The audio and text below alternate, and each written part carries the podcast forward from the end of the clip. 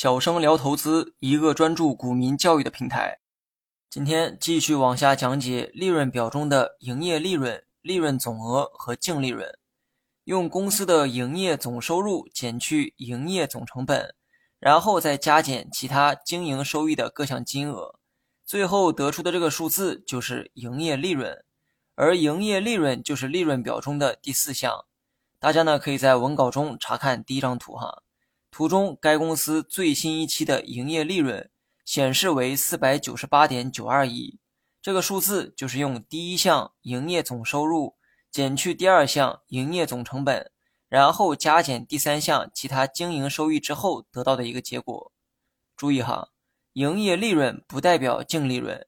想算出净利润的话，还要加上营业外收入，然后再减掉营业外的支出。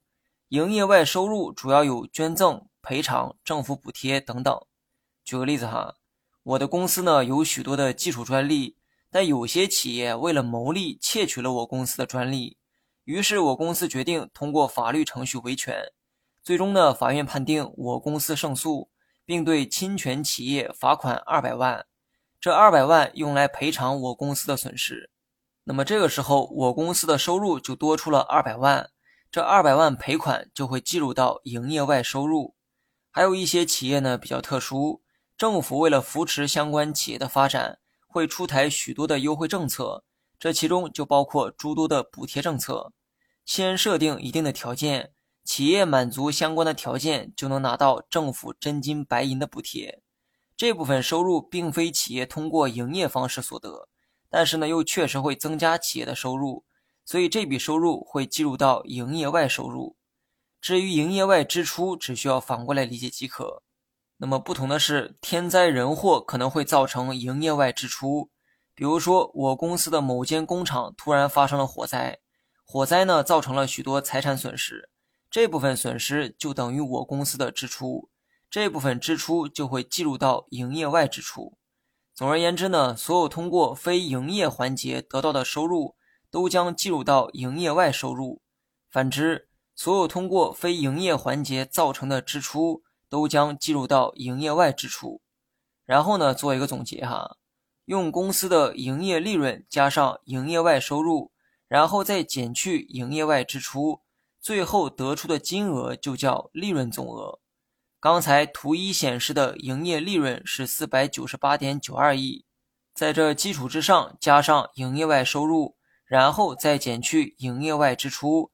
最终得出的金额是四百九十九点二四亿，而四百九十九点二四亿就是该公司的利润总额。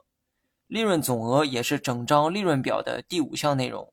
注意哈，利润总额呢也不代表净利润，在利润总额的基础上还要减去所得税，最终算出的才是净利润。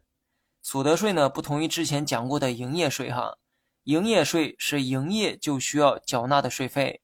而所得税是在有利润的基础上需要缴纳的税费。换言之，如果企业不赚钱的话，就不需要缴纳所得税。用利润总额减去所得税之后，最后得到的金额才是净利润，也就是利润表中的第六项内容。最后呢，我们完整的回顾一下计算企业净利润的这个过程：用第一项营业总收入减去第二项营业总成本。然后加减第三项其他经营收益，得出的金额就是第四项营业利润。在营业利润的基础上加上营业外收入，然后再减去营业外支出，得出的金额就是第五项利润总额。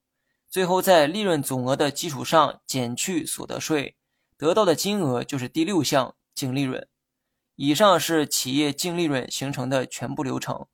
那么，懂得这个流程，你将理解企业的经营过程以及利润的创造过程。这些知识点啊，虽然枯燥乏味，但投资实用性远比技术分析强得多。很多人呢缺乏专业的投资知识，所以目前很难认可我说的这些话。但我相信，在积累了多年经验之后，你一定认可我今天说的话。